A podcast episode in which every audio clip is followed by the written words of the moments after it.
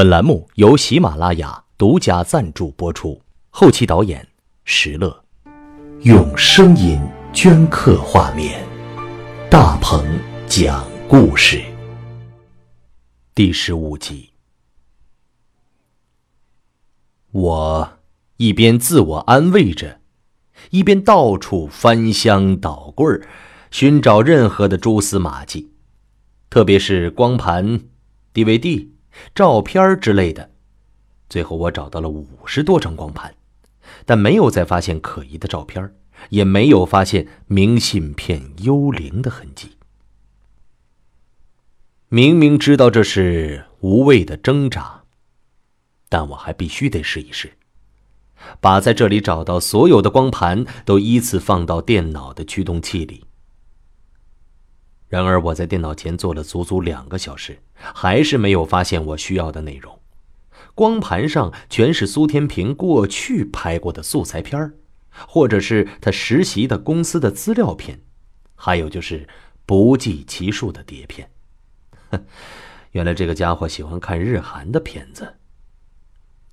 我终于无奈的放弃了，要把这些片子全部看完，我就算住在这儿不吃不喝，起码也得十天半个月。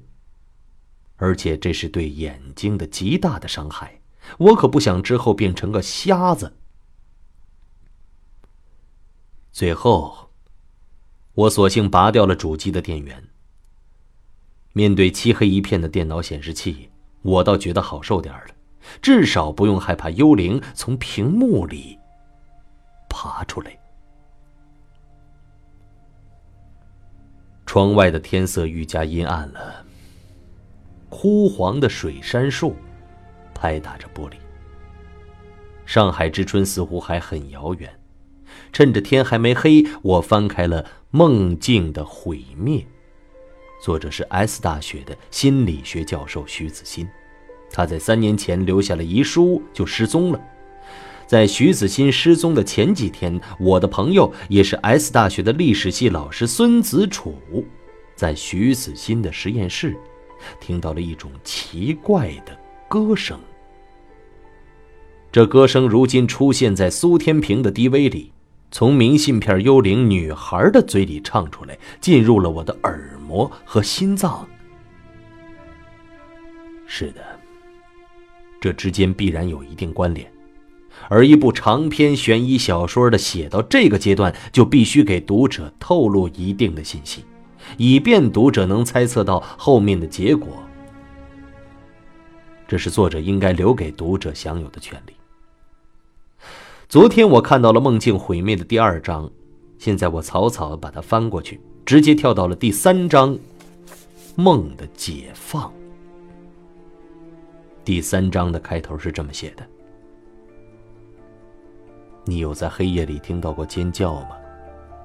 你一定听到过，许多人都有做过这样的梦，在黑夜中被某个人或阴影追逐着。你不知道自己是谁，也不知道身后追逐你的人又是谁，更不知道脚下的路通向何方。”直到一脚踏空，急速的坠落，就像掉进了一个深井之中。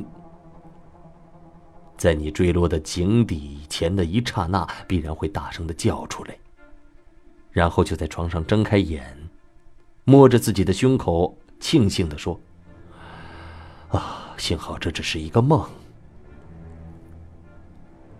弗洛伊德晚年把无意识理论与人格理论结合起来。形成其人格结构理论。人格分为本我、自我和超我。本我代表人类的本能，主要是爱恋本能及性本能，它存在于无意识当中，遵循动物原则。自我是与外界接触的人格部分，它起到的是调节者的作用。根据外部世界的规则，对本我的要求做出各种反应，时而压抑，时而释放。超我呢，是人格中代表道德和良心的部分，它严厉监督着自我的一切行为，一旦自我违背了超我的意识，超我就会用内疚感和罪恶感对其惩罚。梦是人类个体实现心灵解放的必由之路。本我与超我在梦境中产生强烈的冲突，这就是噩梦的诞生。在本我与超我的斗争中，又产生一个中间的调和体——自我。于是，人类通过自我和超我，约束着本我，进入了一段更为复杂的心灵史。梦是一个坠落的过程，永无止境的自由落体，你永远都无法抵达地面，宛如你永远都无法触摸到世界的另一面。世界的另一面又是什么呢？读到这里，我不禁自言自语起来。我只觉得下半身在发飘，仿佛脚下的地板陷落了下去，整个人真的坠入了一个无底深渊。坐高速电梯下降的时候，也是这种体验吧？没错。小时候，我常做这样的梦，这究竟代表的是哪一种恐惧呢？至少可以肯定的是，我们每个人都存在于恐惧。我想，这可能是源于人类的胎儿期，我们蜷缩在子宫中的脆弱感。人人都是脆弱的，我们如何能坚强起来呢？我回头看了看窗外，天幕。正渐渐的暗下来，不知道今天晚上会不会下雪呢？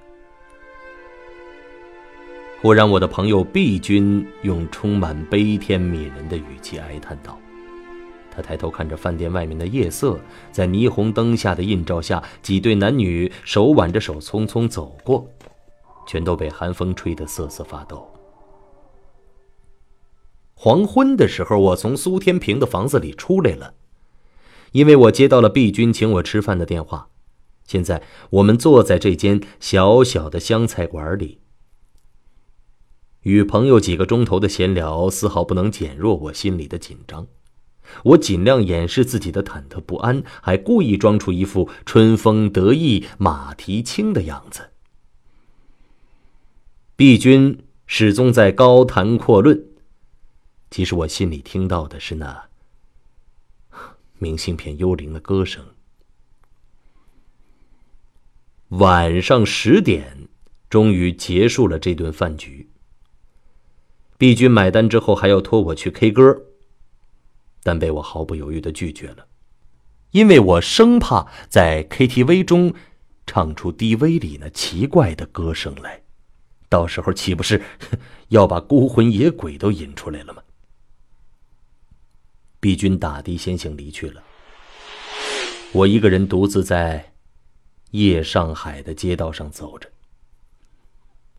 不知道今天晚上是否还要回苏天平那个鬼地方。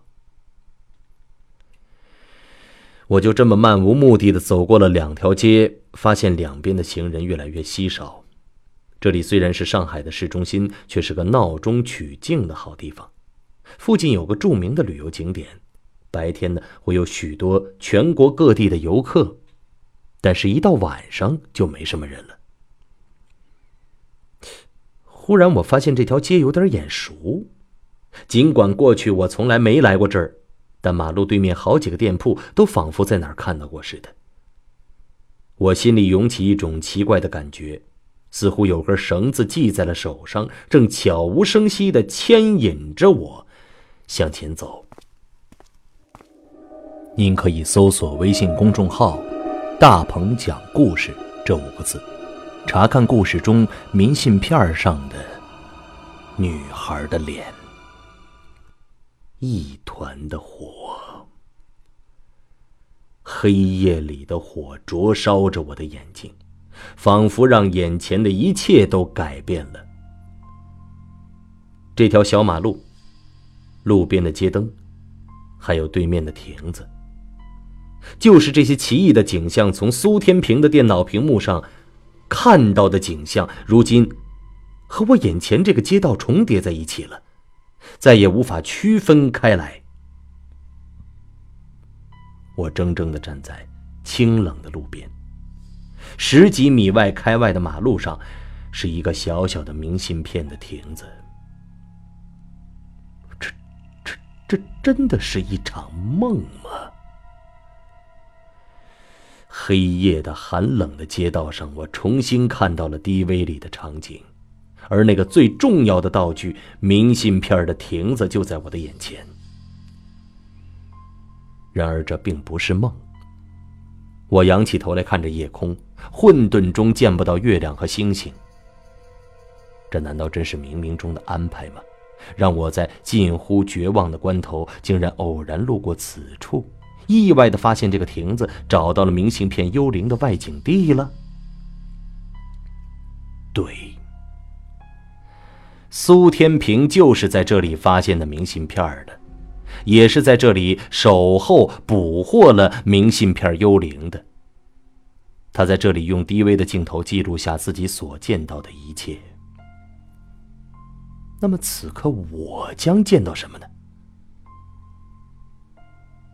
我转头看看四周，两边的店铺大都关门了，几乎看不到一个行人。只有清冷的路灯照着孤独的亭子。于是我缓缓走过了马路，来到这个个性化明信片的亭子前。我已经在 DV 里非常的熟悉它了，熟悉的就像自己家的厨房。但手还是微微颤抖了起来。犹豫再三，我终于打开亭子的门。只见里面的亮着白色的光，照亮了一个狭小的空间，仿佛通向另一个世界。是的，地威里它就是这个样子。我小心翼翼地跨进亭子，然后又把外面的门关上。现在我已经在这个个性化明信片亭子里头了，明信片幽灵 DV 里的一切都再度上演。一道白光的亮光照耀着我的额头。眼前是这台多媒体机器的屏幕，可以通过触摸控制它。下面有一个投币口，还有弹出明信片的口子。我的眼睛代替苏天平的 DV 镜头，先是横向扫视了一圈，接着低头看了看脚下。不地上没有任何被丢弃的明信片原来强烈的期待居然落空了，我失望的吐了一口气。要是现在我自拍张照片的话，一定会非常糟糕。但我没有立刻离去，我又在亭子里待了一会儿。这里的空间是如此狭小，转过身就全部一览无余了。我抬起头看了看头顶，不小心被额头的灯光晃了一下眼睛。这时候，我突然有种奇怪的感觉，就好像有阵冷风吹到我的后背上。可是亭子的门是关上的，哪儿来的风啊？我有些紧张的回过头来。亭子的门却是关得好好的。狭小的亭子里没有任何漏风的地方。然而，就在我琢磨不透的时候，这亭子的门缓缓的动了起来，门渐渐的打开了。令人窒息的时刻，天哪！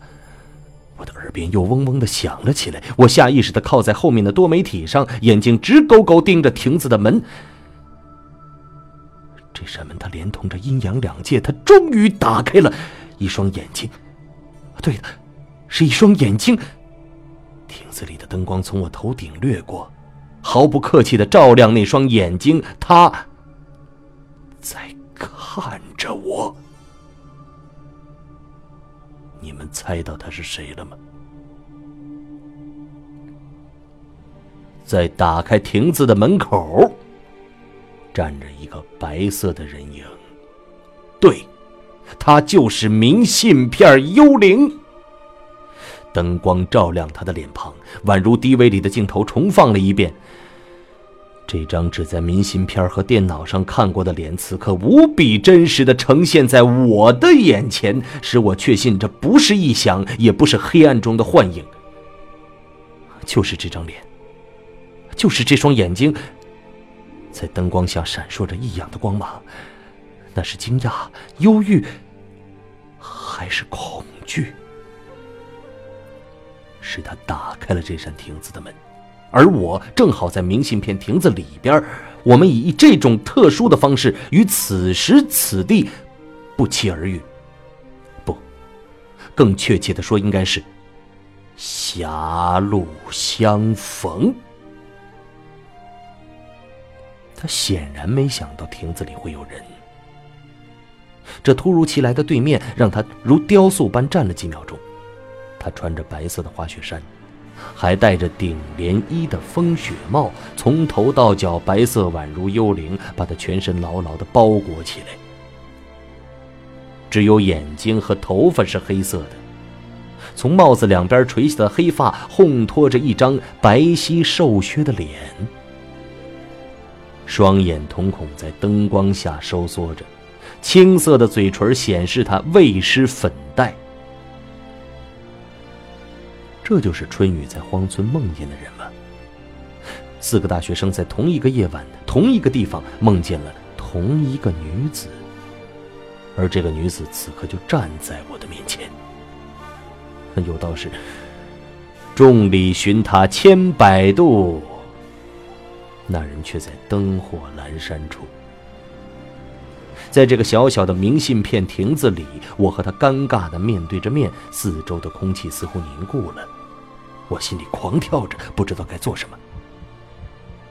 他居然先说话了：“对不起。”他向我致歉似的点了点头，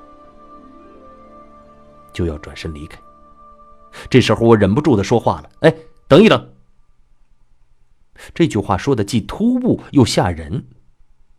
他停下了，一双眼睛冷冷的盯着我。我深吸了一口气，嘴唇颤抖着说：“你是谁？”又是片刻的沉静。他保持着这种眼神，既不回答我，也不离开，只是一动不动的凝视着我的眼，仿佛要把我灵魂看穿。